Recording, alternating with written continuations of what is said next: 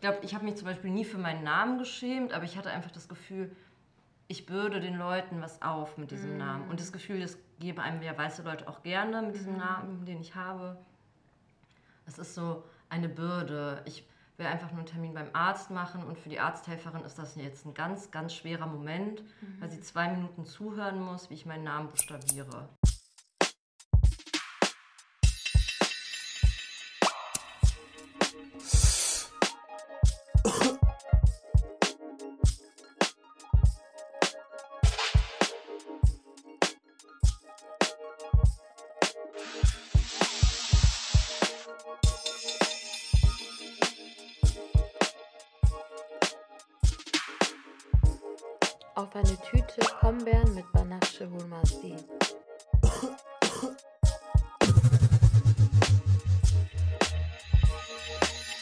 Hallo und herzlich willkommen zu einer neuen Folge auf eine Tüte.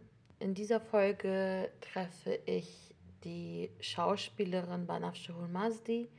Theaterfans kennen Banafsche sicherlich, äh, Filmfans auch. Sie spielt zum Beispiel im Kinofilm Futur 3 von Fadas Shadiot, der diesen Herbst ins Kino kommt, die Hauptrolle und hat auch ähm, in Videos, die ich für Softie gemacht habe letztes Jahr, Sketches gespielt, die einfach richtig witzig waren. Zum Beispiel über Minimalismus oder Shit I Say oder der Quiz, welcher Reisetyp bist du? Wie funny Banafsche ist und auch wie klug lasse ich euch jetzt mal selber erfahren. Hallo. Hey, Vanafsche. Schön, dich zu sehen. Hallo, Hengame. Schön, dass du da bist. Ich weiß, es ist jetzt irgendwie komisch zu fragen, what's in your bag, wenn wir bei dir zu Hause sitzen. Aber what's in your bag? So grundsätzlich. Ja, ähm, also grundsätzlich Handy, Portemonnaie, ähm, Maske seit neuestem und ähm, ein Lippenpflegeprodukt. Ja. Hast du ein Favorite? Ja, darf ich deine Marke sagen? Kannst du die Marke umschreiben? Aber was ist es genau? Die Marke reimt sich auf Ello mhm. und es ist äh, Kirsche. Mhm, ja. Schön, Fruity. Ja, weil durch Maske tragen ist, immer, also ist für mich so Lippenstift gerade ein bisschen gestorben, was ich echt schade finde. Same mit Lipgloss. Auch, ja. Ja, Voll. Vielleicht auch nochmal deswegen auf die Straße gehen. Mit Attila Hildmann. Cringe. Ja. Eine physische Tasche braucht es ja dafür nicht. Ähm, für den Emotional Baggage. Was schleppst du gerade mit dir rum? Ja, der Emotional Baggage. Oh, das ist irgendwie. Ähm, das ist gerade richtig viel. Also, ich habe auch das Gefühl, also ich bin dieses Jahr 30 geworden und ich habe also ich habe schon das Gefühl, dass sich bei mir dadurch einiges entspannt hat, weil ich jetzt so alt bin. Aber die Welt hat sich halt irgendwie gar nicht entspannt und also ich ich glaube, dass du weißt es ja auch, es ist gerade eine Pandemie, was irgendwie einfach richtig krass ist, weil ja Menschen, die mir nahestehen, irgendwie Teil der Risikogruppe sind. Und hinzu kommt ja auch noch, dass, also hinzu kommt seit Jahrtausenden, Jahrhunderten struktureller Rassismus, der irgendwie jetzt gerade, glaube ich, von der weißen Mehrheitsgesellschaft, der, also der vermeintlichen Mehrheitsgesellschaft irgendwie als solche wahrgenommen wird oder anerkannt wird. Und ich, ja, irgendwie sind es ziemlich viele Sachen auf einmal, die gerade passieren. Und ja, ich, wenn man halt mit, oder ich habe das Gefühl, ich, ich kann mich nicht davon abgrenzen, dass das passiert, einfach aufgrund meiner eigenen Identität und auch weil ich mich nicht davon abgrenzen will. Also ich will mich damit auch auseinandersetzen. Ja. Das ist, das ist eine richtig harte Frage, immer am Anfang gleich so emotional baggage. Ja. Ich dachte, mm, das ist so eine gute Art, dass Leute sich locker machen und aufmachen. Ja. Direkt immer mit dem härtesten. Ich weiß nicht, vielleicht ist es, weil ich Scorpio bin und ich so immer keine so reinstechen gleich. Ich mag keine oberflächlichen Gespräche ja. und ich bin dann immer so Erzähl mir das, was dich am meisten belastet erstmal. Ja, ist ja auch gut. Ich war letzte Woche spazieren mit einer Freundin und wir haben uns halt so, die ist halt US-Amerikanerin Mhm. ähm, und wir haben uns so auch unterhalten über die Proteste in den USA. Und dann wurden wir von so zwei weißen Kids gestoppt mit einer Kamera ähm, und die haben gesagt, hey, ähm, wir sind von Weiß Deutschland und wir wollten euch fragen, ob ihr Lust habt, uns was zu erzählen zu euren spannendsten Promi-Begegnungen.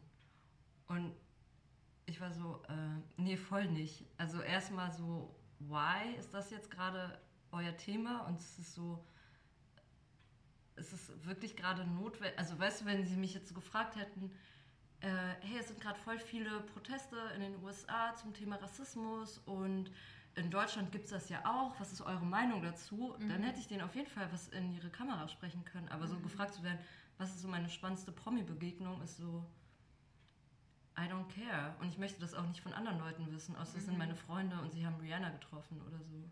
Ja. Ich habe Rihanna nicht getroffen. Muss ich, also muss ich an der Stelle schon mal das Gespräch abbrechen. Ja, aber du hast gleiche Sternzeichen wie Rihanna. Das stimmt, wir haben auch gleich Geburtstag. Nee. Ja. Ich habe deutsche Rihanna getroffen. Du hast eigentlich, ja. Wann kommt deine Modelinie? Ähm, ja, ich habe äh, ich hab jetzt verschiedene Brands angeschrieben und habe noch keine Antwort gekriegt. Ich habe auch heute Nacht von Rihanna geträumt tatsächlich, dass wir Mhm. beide einen Job haben. Und das ist, dass die, ich weiß nicht mehr genau, wir haben irgendeinen Film oder irgendwas zusammen gearbeitet und es war aber mega cool. Und sie war halt einfach mega cool, so wie ich sie mir vorstelle einfach. Ich habe auch schon mal von Rihanna geträumt. Und? Ist schon ein bisschen was her, war so 2016, als sie gerade ihre Fenty X Puma Line gedroppt hat. Ja. Und ich habe mir diese überteuerten rosa Plüschlappen gekauft. Oh ja. Und ich habe die immer nur, ich trage die immer nur zu Hause, weil die mir zu wertvoll sind, um auf der Straße getragen zu werden. Und ähm, die sind so mega bequem, viel bequemer als Adiletten. Das Fußbett ist geil. So, in meinem Traum. Ich laufe in ein teures Hotel rein. Äh, wer steht da? Irgendwie Rihanna. Umgeben von der Menschentraube, Presse etc. pp. Und alle so, Rihanna hier, Rihanna bitte. So wollten einen Moment mit Rihanna. Und ich war so, ey, jetzt wo sie hier steht, ich pack die Gelegenheit an den Schopf. Ich bin auf sie zu. Ich so, hey Rihanna, ähm, ganz kurz, die Schlappen, die du gemacht hast, sind der Hammer. Und die sind nicht nur richtig pretty, ich möchte auch einfach mal drüber sprechen, dass das, Fuß, dass das Fußbett so bequem ist. Sind so gemütlich und so. Und sie war so, oh Mann, danke für das Feedback. Alle sagen immer nur so, wie fashionable die sind oder so, aber ich finde es voll schön, auch so qualitatives Feedback so zu erhalten. Ähm, ich so, cool. Und die so, ey, was machst du jetzt? Ich so, nix. Cause I don't know why I ended up in this hotel in the first place. Und sie so, ey, warte mal. Und dann sind wir zusammen äh, hoch auf ihr Zimmer gegangen und hatten richtig cozy Hangout. Ah ja? Gelabert hier und da, lachen und so gut connected. Klar, Scorpio Pisces Connection, Das läuft. das läuft. Zwei Wasserzeichen, das fließt. Das ist. Oh. Ja, und dann sind wir zusammen wieder runter. Dann kam erstmal niemand, aber dann, als wir im Foyer waren, kam wieder Presse und dann hat sie die Gelegenheit am Schopf gepackt und mich so vor der Kamera so geküsst. Yes. Und ich war so, wow, ist es so wegen so auf Skandal-PR, so, oha, so gaye Nummer oder so. Aber ich war so, honestly, Who cares? who cares? Und dann habe ich getra und in meinem Traum bin ich dann nach Hause gegangen und habe das ganze Internet so abgegoogelt, weil ich gucken wollte, ob es schon Fotos davon publicly gibt, weil ich sehen wollte, wie es aussieht, ähm, wenn ich mit Rihanna rumknutsche. Hattest du Fotos? Ich habe die nicht gefunden, aber ich wusste, es spricht eigentlich nichts dagegen, dass es richtig hot aussah. Und wie hat es sich angefühlt, Rihanna zu küssen? Mm, Das Ding war dadurch, dass so viele Leute zugeguckt haben und dieses Kameraknipsen und so war so laut und also Rihanna, Rihanna und so. Ähm, da war man jetzt nicht so, man hat sich nicht so krass aufeinander eingelassen. Es war schon so dieser Auf-Show-Effekt, hat sich schon so, habe ich schon so gespürt, aber irgendwie war es auch exciting. Habe mich gefühlt, als wäre ich irgendwie, ja, Promi auf eine Art auch, ne? Ja, ich glaube, vielleicht muss ich mir das auch, wenn man sich etwas vorstellt, dann träumt man Mhm. ja auch mehr davon. Vielleicht Ja. muss man sich das einfach so immer wieder vorstellen. Wen wirst du in deinem Traum im Hotel treffen wollen? Ja, du hast ja jetzt schon Namen genannt. Ja, ich denke Rihanna. Warum nicht, ne? Ach, Rihanna. okay, Themenwechsel. Bleiben wir bei den Sachen, die wir toll finden. Was ist deine It-Bag? Wer oder was ist deine It-Bag? Wen oder was feierst du gerade? Feiern.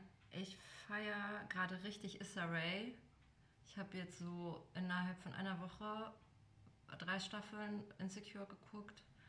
Ich bin einfach richtig krass beeindruckt davon, dass sie diese Serie selber entwickelt hat und mitschreibt und die Hauptrolle spielt. Und ich, also ich bin richtig, also ich bin einfach schockiert, dass ich so lange gebraucht habe, um sie zu finden.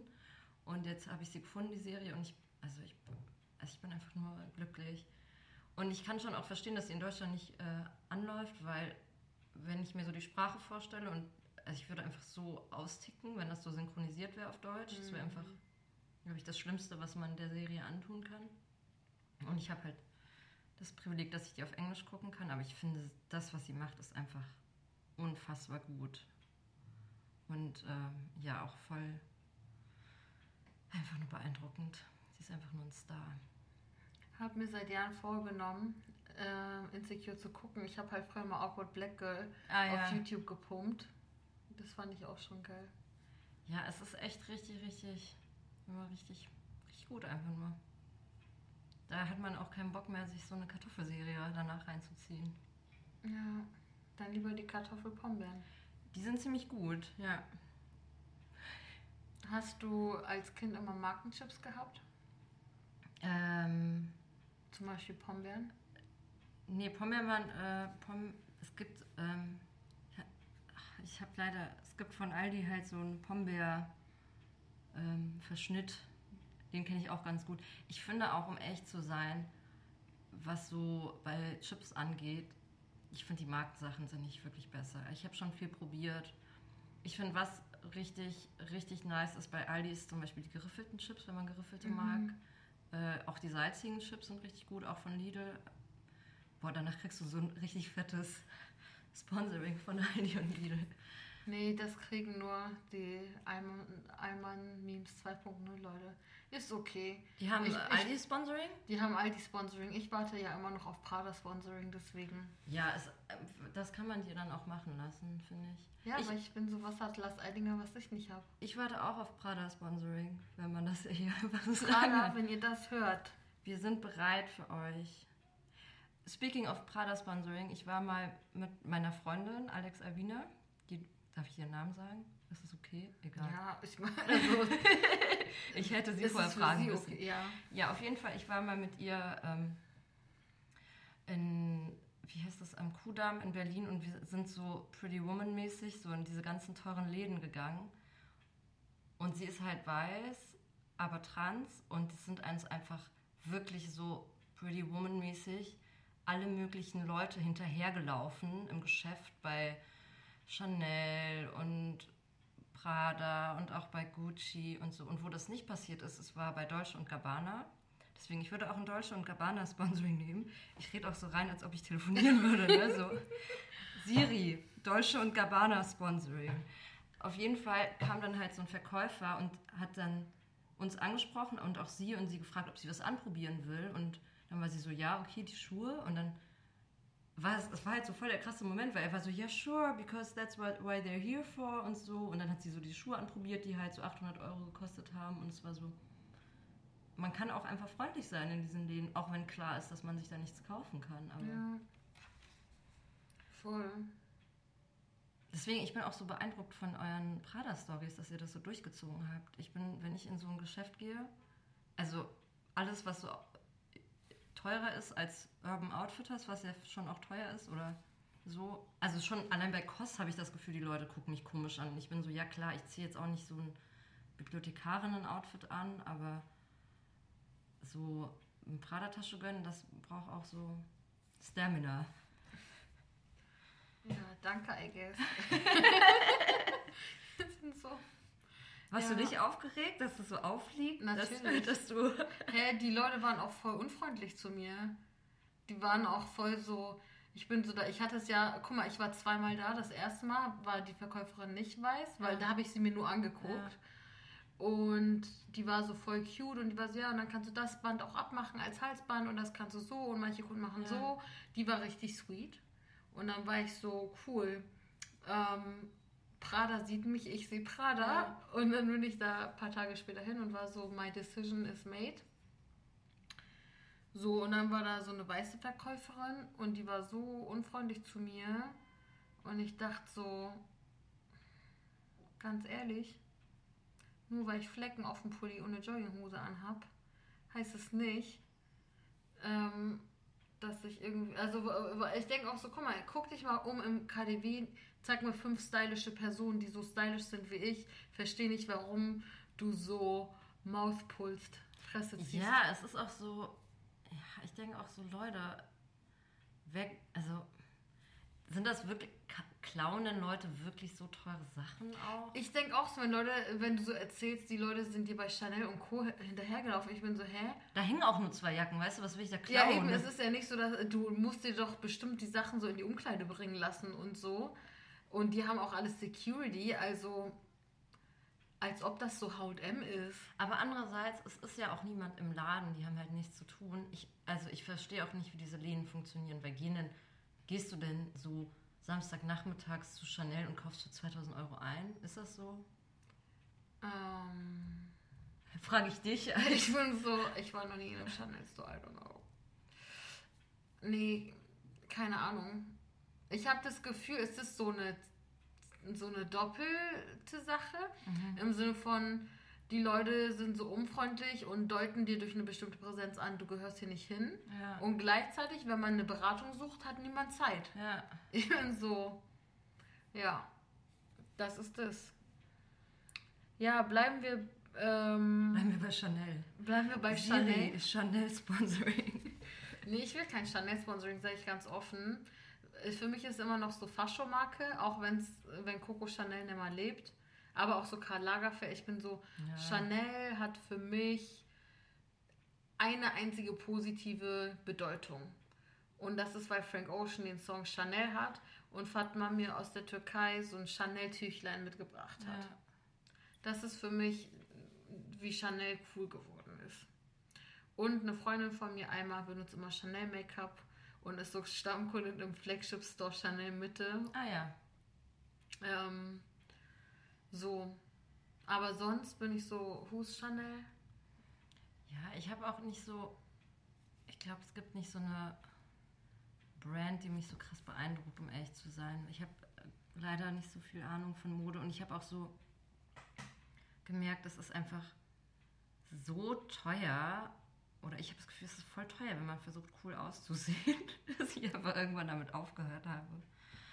Und jetzt sehe ich halt so einfach immer so gleich aus. Ich finde, sieht immer geil aus. Und was Budget angeht, ich weiß es natürlich nicht aus eigener Erfahrung. Nur so Mund-zu-Mund-Propaganda, das gibt's, das gibt's. Hab gehört, es gibt auch Leute, die auch viel so bargeldlos einkaufen und ähm, auch einfach mal ein paar Klamotten gratis irgendwie bekommen. Ah, ja. Ja, ja.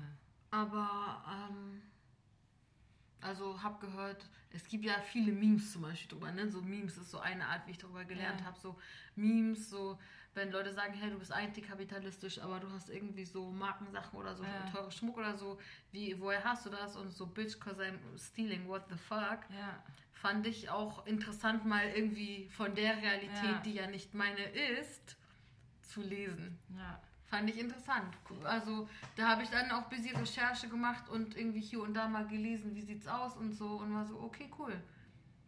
Das finde ich zum Beispiel auch voll gut. Also ich finde irgendwie ist es doch, also es ist doch diese ganzen Werte wie so Geld und Waren und so, das ist ja, das ist konstruiert, es hat auch eine... Warenfetisch. Ja, also es hat ja auch eine Realität, ne? Also weil Mhm. du, du zahlst ja wirklich das Geld, das physische Geld und bla, ne? Aber Mhm. trotzdem finde ich, also ich finde es voll in Ordnung, Sachen zu klauen und auch Sachen, ja, also ich finde es auch geil, wenn sich Leute das krass gönnen. Also auch wenn sie das Geld haben und es dafür ausgeben wollen. Why not? Weil wen interessiert es? ist eh alles ausgedacht. Ja. Jetzt klinge ich wie so ein Verschwörungstheoretiker. es ist alles ausgedacht. Ich glaube an Corona. Ich glaube, es gibt Corona wirklich. Das muss man jetzt immer noch dazu sagen. Was ich zum Beispiel nicht verstehe, ist, wenn so Leute in irgendwelchen random so Einzelhandeln arbeiten für 59 die Stunde, aber so auf Ladendetektiv machen und obwohl sie sozusagen ihren Job jetzt nicht verlieren, wenn jemand dort was klaut und auch keinen Bonus oder sonst was kriegen, dann irgendwelche minderjährigen Leute dabei erwischen wollen, wie die so ein 4 Euro, für auf 4 Euro reduziertes Top versuchen zu klauen und dann die Polizei rufen. Ich bin so. Aber die Leute, die kriegen, ähm, eine Freundin von mir wurde mal erwischt. und dann so Freunde von mir eine Anzeige gekriegt von der Polizei. Und dann hat äh, der ähm, Polizist ähm, mit dem sie dann gesprochen hat, ihr gesagt, dass sie tatsächlich eine Prämie kriegen pro Anzeige mm. von den mm. Geschäften. Also auch wenn die dann sagen, es ist nicht so, mhm. weil sie das auch von dem Ladendetektiv gesagt bekommen hatte, mhm. kriegen die trotzdem eine Prämie pro Anzeige. Aber gibt solche und solche, weil ich ja auch ein paar Freundinnen, die so im Einzelhandel arbeiten, mal so darüber interviewt. Klar, ah, ja. habe ja recherchiert zu dem ja. Thema. Und die meinten, also paar, ich denke, das ist so, bei manchen Läden gibt es das und bei manchen nicht. Ja. Ja. Und zum Beispiel eine Freundin von mir meinte, obwohl sie in dem Laden, wo sie arbeitet, da nicht irgendwie so eine Konsequenz irgendwie positive für sie rauskommt, ja. dass da voll viele Leute so am Watchen sind. Ja, das ist halt auch so komisch, weil ich habe auch das Gefühl, das wird so, oder was heißt komisch, es ist, es ist ja auch so antrainiert in der Gesellschaft, dass man sich so krass überidentifizieren muss mhm. mit seinem Arbeitgeber und mhm. dass es so voll wichtig ist, dass wenn es dem Arbeitgeber gut geht, geht es mir auch gut. Und das mhm. ist ja mhm. auch so dieses, also ich hatte zum Beispiel mal einen Chef, der die ganze Zeit so, ähm, wie, wie so diese Art von so Softness ab absurdum geführt mhm. hat, weil er immer die ganze Zeit so krass so soft gewirkt hat mhm. und immer so alles ist so krass soft und oh, das ist alles so viel für mich und auch diese ganzen Entscheidungen und so. Und mhm. basically dieser Typ hat aber alle Entscheidungen eigentlich alleine gefällt und mhm. eigentlich nicht auf sein Team gehört oder auch nicht auf äh, jemanden, der quasi bei ihm angestellt ist, gehört. Und ich habe das Gefühl, so, es gibt so viele Tricks im Kapitalismus, dass halt Leute, die ArbeiterInnen sind und für Leute arbeiten, das Gefühl haben, sie müssen sich revanchieren für die Chance, einen Job zu haben mhm. und so. Und es wäre halt schön, wenn wenn es nicht so wäre, aber es ist halt. Ja. Ja, die Frage ist ja auch oft so, wer klaut eigentlich von wem? Ja. So jemand, der irgendwie so ein überteuertes Shirt, das nach dreimal Tragen reißt, für 50 Euro kauft, ähm, wird der nicht irgendwie beklaut ja. von dem Unternehmen? Und die Arbeitskraft der Leute, die es so äh, produziert haben und so, ist die nicht auf eine Art auch geklaut? Ja. Ja. Bleiben wir bei so Kaufmetaphern. Kommen wir zur Katze im Sack. Was ist etwas, wofür du dich früher geschämt hast und heute nicht mehr? Ich weiß nicht, das ist echt auch so eine krasse Frage für Leute mit dem mit Migrationsvordergrund auf jeden Fall. Also weil es gibt so also so viel, was einen so gerade wenn man hier so aufwächst und nicht so viel, also nicht so viele Bezugspersonen hat, die nicht weiß sind, auch oder das auch nicht Teil ist der Medienlandschaft oder so, gibt es einfach super viel, was, was mir früher das Gefühl gegeben hat, dass mit mir was nicht stimmt und dass, dass, dass irgendwas falsch ist oder so. Also, ich glaube, das hatte Fatma auch gesagt, so Körperhaare, mhm. also so wie, wie früh das auch angefangen hat, dass so andere Kinder, also wirklich Kinder, mhm. mich so geschämt haben wegen meiner Körperbehaarung und so und auch so, so zum Beispiel so Äffchen zu mir gesagt haben. Mhm. Oder was, ich glaube auch so ein Ausdruck, was war das nochmal? Es ist so ein rassistischer Ausdruck, soll ich ihn sagen? Musst du wissen. So irgendwie so Türkenschnauz oder so, hat jemand zu mir gesagt. Ich war auch so, mhm. was ist das? Aber es war halt so, weil ich halt so äh, Barthaare habe und mhm. was einfach Ja, und auch irgendwie so, also ich meine, das ist ja, ich glaube, ich habe mich zum Beispiel nie für meinen Namen geschämt, aber ich hatte einfach das Gefühl, ich bürde den Leuten was auf mit diesem mm. Namen. Und das Gefühl, das geben einem ja weiße Leute auch gerne mit diesem mm. Namen, den ich habe. Es ist so eine Bürde. Ich will einfach nur einen Termin beim Arzt machen und für die Arzthelferin ist das jetzt ein ganz, ganz schwerer Moment, mhm. weil sie zwei Minuten zuhören muss, wie ich meinen Namen buchstabiere. Mhm. Und auch so dieses, ich finde, was auch so ein, du hast ja auch so diese, diese deutschen Gesichtsausdrücke. Ich finde, es gibt auch so ein krass, so ein weiß-deutsches Atmen, dieses, mhm. wenn ich so meinen Namen sage beim Arzt, ist, das schaffe ich jetzt nicht.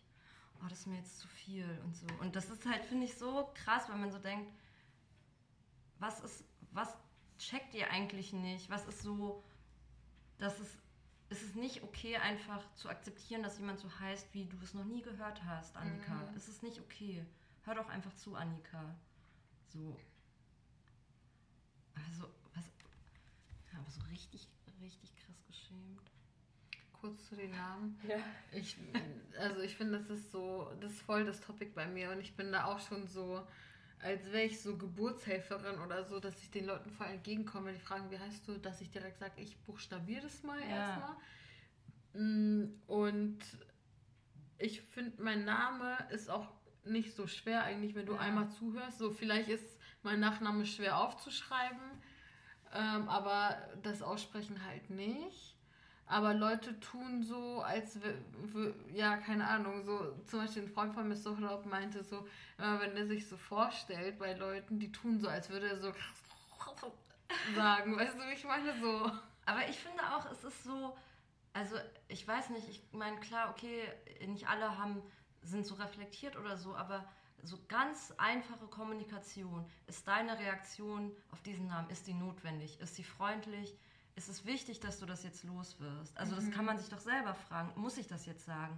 Muss ich jetzt dieser anderen Person, die zum Arzt geht zum Beispiel, das Gefühl geben, sie ist krank und der Name ist schwierig? Mhm. Also es ist doch irgendwie ganz, also das, das ist, ich hatte auch zum Beispiel so vor ein paar Jahren, war ich äh, aus mit ein paar Freunden und dann hat mich so ein Typ angesprochen und dann hat er mich so dreimal nach dem Namen gefragt und ich war so, ich hatte eh kein Interesse, ne? aber ich war so, mhm. okay, er fragt jetzt nach meinem Namen, dann sage ich den Namen. Dann habe ich ihn so drei, viermal gesagt und dann hat er irgendwann so gesagt, das packe ich jetzt nicht. Und dann war ich so, Dicker, if you want to put your dick into my mushy, like, das ist so das Basic, was du schaffen musst. Also mhm. nicht, dass es dann passiert wäre. Ja. Aber ich finde, so kann man auch ganz schön Leute aussortieren. Wer es nicht schafft, meinen Namen zu sagen, ciao einfach. Voll. Wünsche dir noch einen schönen Tag. Voll. Ich, ich äh, weiß gar nicht, wie oft Leute auch so ungebeten meinen Namen so abgekürzt haben zu, ihren, zu ihrer Convenience. Irgendwie so Hen. Oder Was ist das? Oder so Henga. Ich so, äh, excuse you? So, mich fragen auch super viele Leute, hast du einen Spitznamen? Ich bin so, nein, nein, es ist, ist kein Spitzname. Also wenn du dir irgendwie Leonard merken kannst oder weiß ich nicht, wie heißen denn du Leute? Annemarie ist auch ein langer Name. Katharina ist auch ein langer Name. Banafsche kannst du auch schaffen. Ich glaube ja. an dich. So, vielleicht brauchen auch so, voll viele weiße Leute brauchen so einen Prep-Talk. So, du mhm. kannst es schaffen. Es ist eine Herausforderung, aber du glaubst auch an Jesus Christus, also von daher kannst du auch an meinen Namen glauben oder mhm. so. Voll. Ich denke, es ist auch, was irgendwie da auch für mich so mitschwingt, ist so ähm, eine Inkompetenz, so jemanden auf die Nase binden, also so im Sinne von so weißen Leuten ist es weder peinlich noch irgendwas so zuzugeben, dass sie es mega schwer finden, den Namen sich zu merken, auszusprechen, aufzuschreiben, whatever.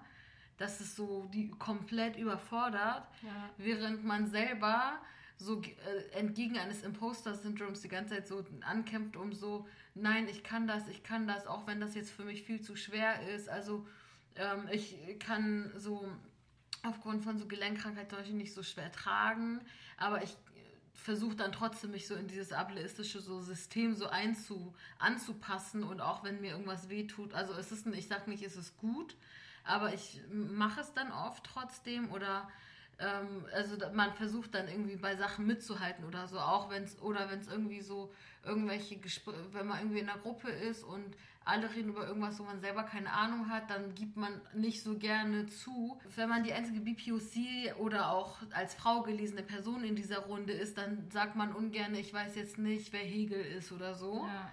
Oder was der irgendwie gesagt hat. Aber äh, so Deutsche oder so weiße Leute haben so keinen Shame, dann irgendwie so zu sagen, ähm, Banafsche das finde ich jetzt, da explodiert mir das Hirn, wenn ich das höre. Ja, und ich habe auch das Gefühl, also ich zum Beispiel, also weil ich jetzt im Arzt so als Negativbeispiel anführe, aber mein Zahnarzt zum Beispiel, seine Arzthelferin, ich sage ihr meinen Namen und dann, also, oder ich habe ihr meinen Namen gesagt, hat sie mich einmal gefragt, wie spricht man den aus? Ich habe sie einmal vorgesagt, that's it.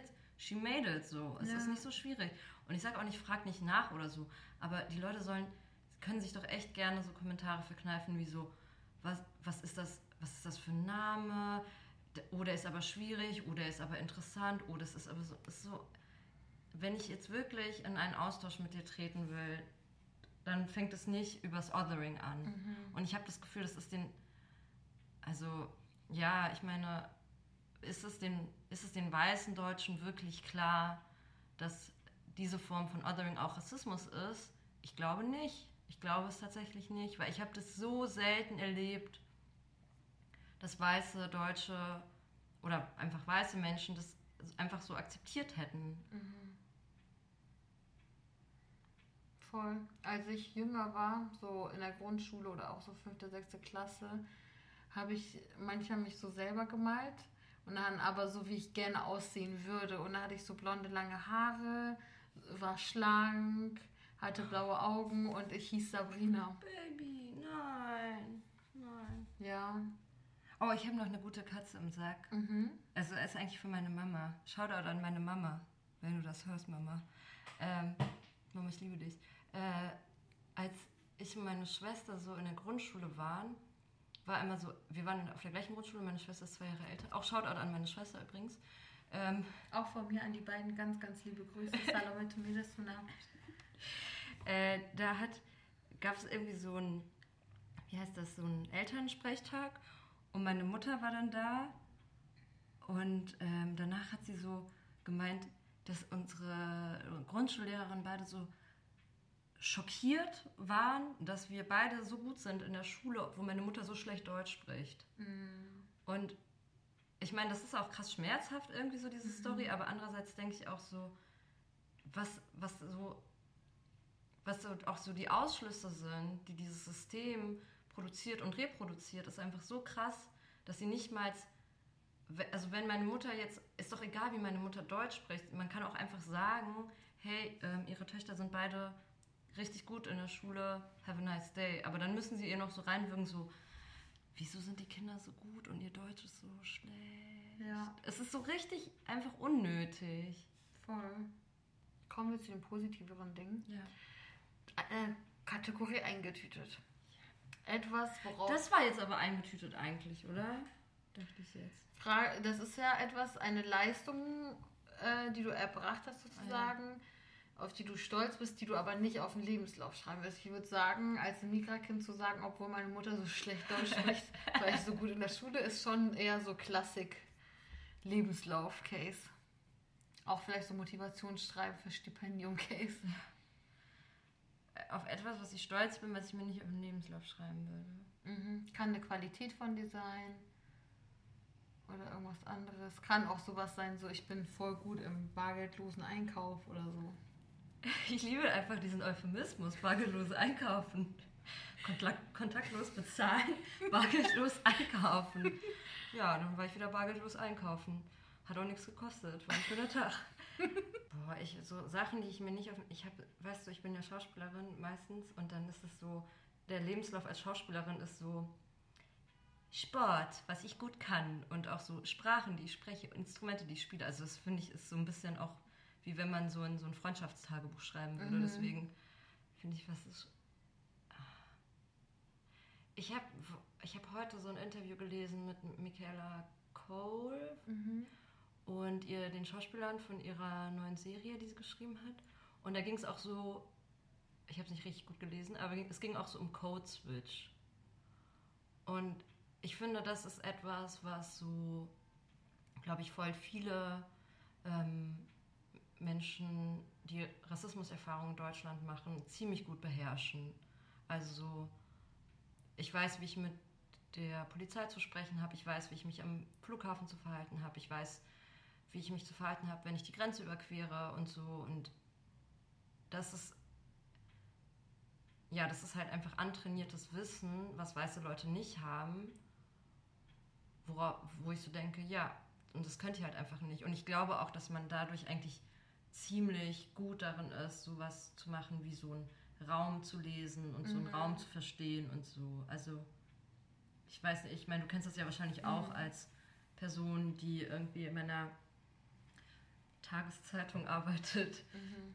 dass dass man sich einfach in gewissen Situationen anders ausdrücken muss auch. Mhm.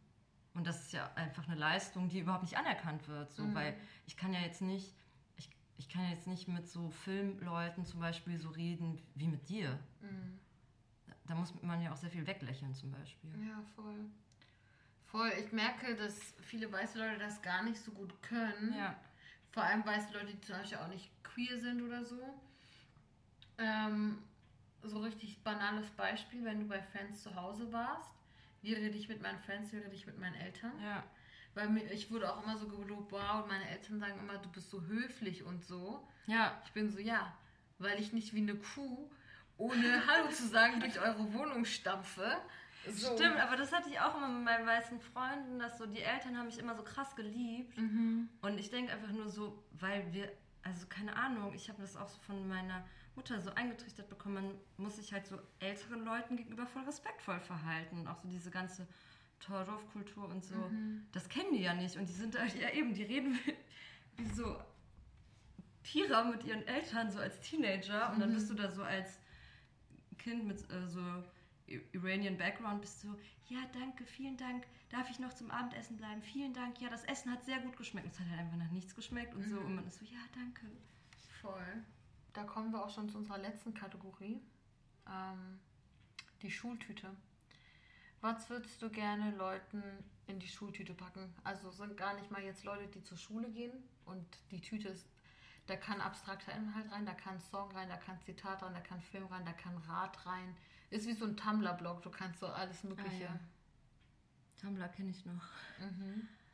Also ich glaube, wenn ich mir so vorstelle, dass ähm, diese Tüte sich vor allen Dingen an Menschen wie du und mich richtet, dann würde ich mir so wünschen, dass sie so sehr viel ähm, Stolz und Kraft da drin haben, weil ich glaube, dass es so ähm, für uns besonders ermüdend ist, einfach in dieser Gesellschaft und dass wir auch einfach mit so mh, mm, ja, Sachen, für, auf die so Annikas und Björns stolz sind, dass wir da nicht drauf stolz sein dürfen. Mhm. Und ich habe so, oder ich brauche noch Zeit, um das selber auch zu haben, um zu wissen, mhm. ich bin mhm. froh, dass, dass ich eben nicht Annika heiße. Und ich bin mhm. froh, dass ich auch nicht so wenig Körperbehaarung habe wie Annika oder so. Mhm.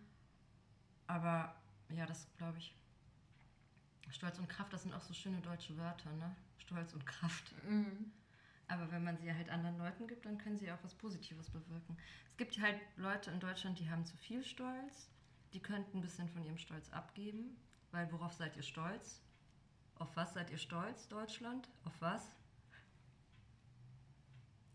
Stille. Siehst du? Auf nichts.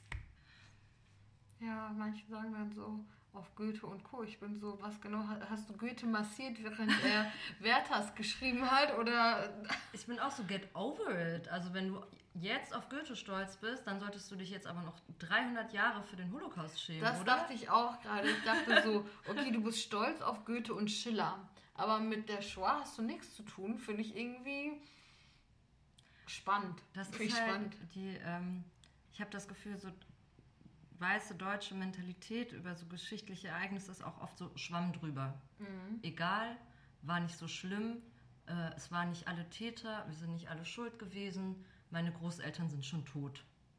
Aber alle Türken sind kriminell. Ja. Ja, eh, kriminell, ähm, kriminell ist auch.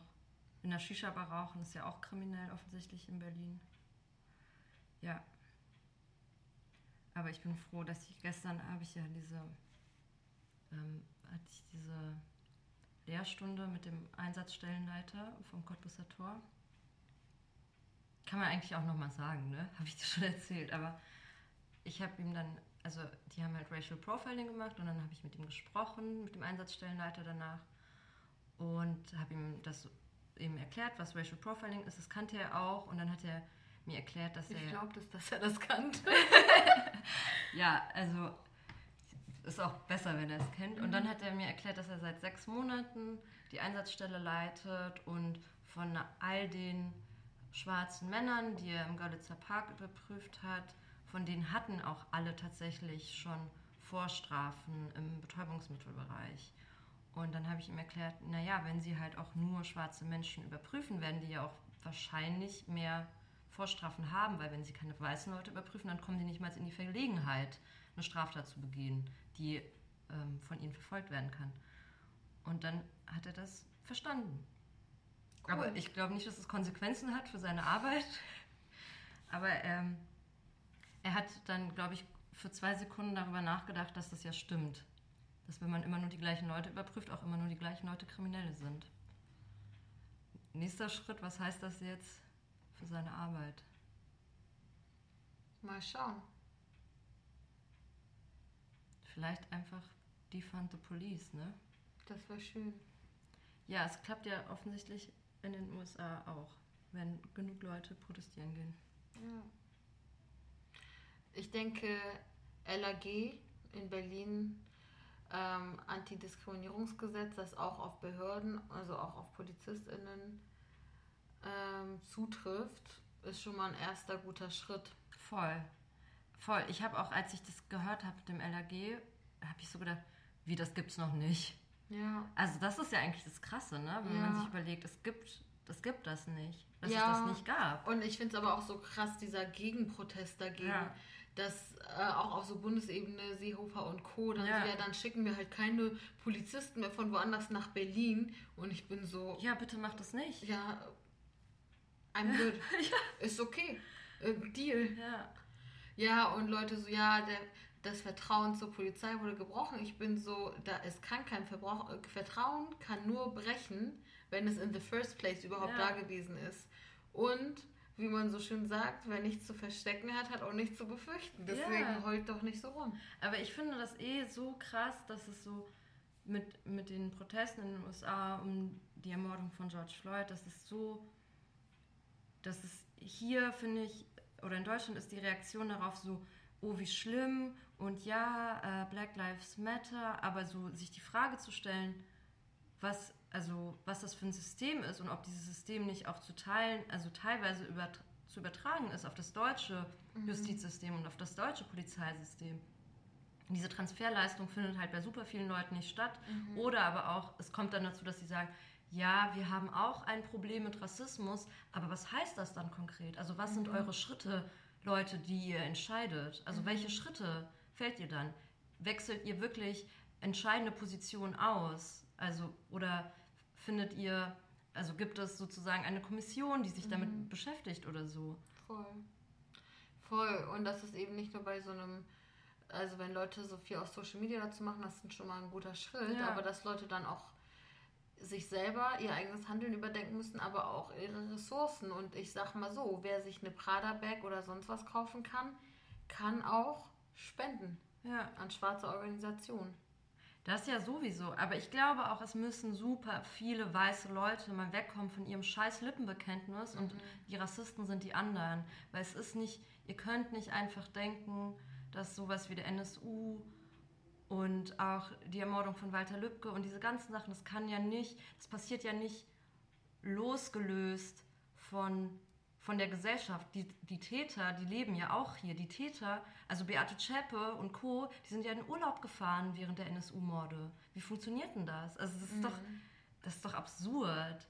Voll. Und, aber es ist halt immer so, der, ich glaube deswegen, ich finde es ja richtig gut, dass so viele Leute demonstrieren, auch in Deutschland wegen Black Lives Matter. Aber wenn alle diese Leute, die demonstrieren würden, zum Beispiel ihre rassistischen Verwandten, Bekannten, einfach mal damit fronten würden, dann wäre auch einiges getan. Ihr müsst nicht Ja. auf eine Demo gehen, ihr könnt auch einfach mal mit euren Eltern sprechen oder Mhm. mit euren Geschwistern sprechen oder so. Ganz genau. Ich finde, das ist ein gutes Schlusswort. Ja, Banafsche, ich danke dir. Es war voll schön mit dir. ich fand's auch schön. Danke euch anderen auch fürs Zuhören. Ich hoffe, ihr habt euch ein paar Notizen gemacht von Bargeldlos bezahlen zu die besten Chipsorten bei Aldi, zu, ähm, ja, kon konfrontiert eure rassistischen eigenen Verhaltensmuster. ganz genau. Wir hören uns nächste Woche. Macht's gut. Ciao, ciao.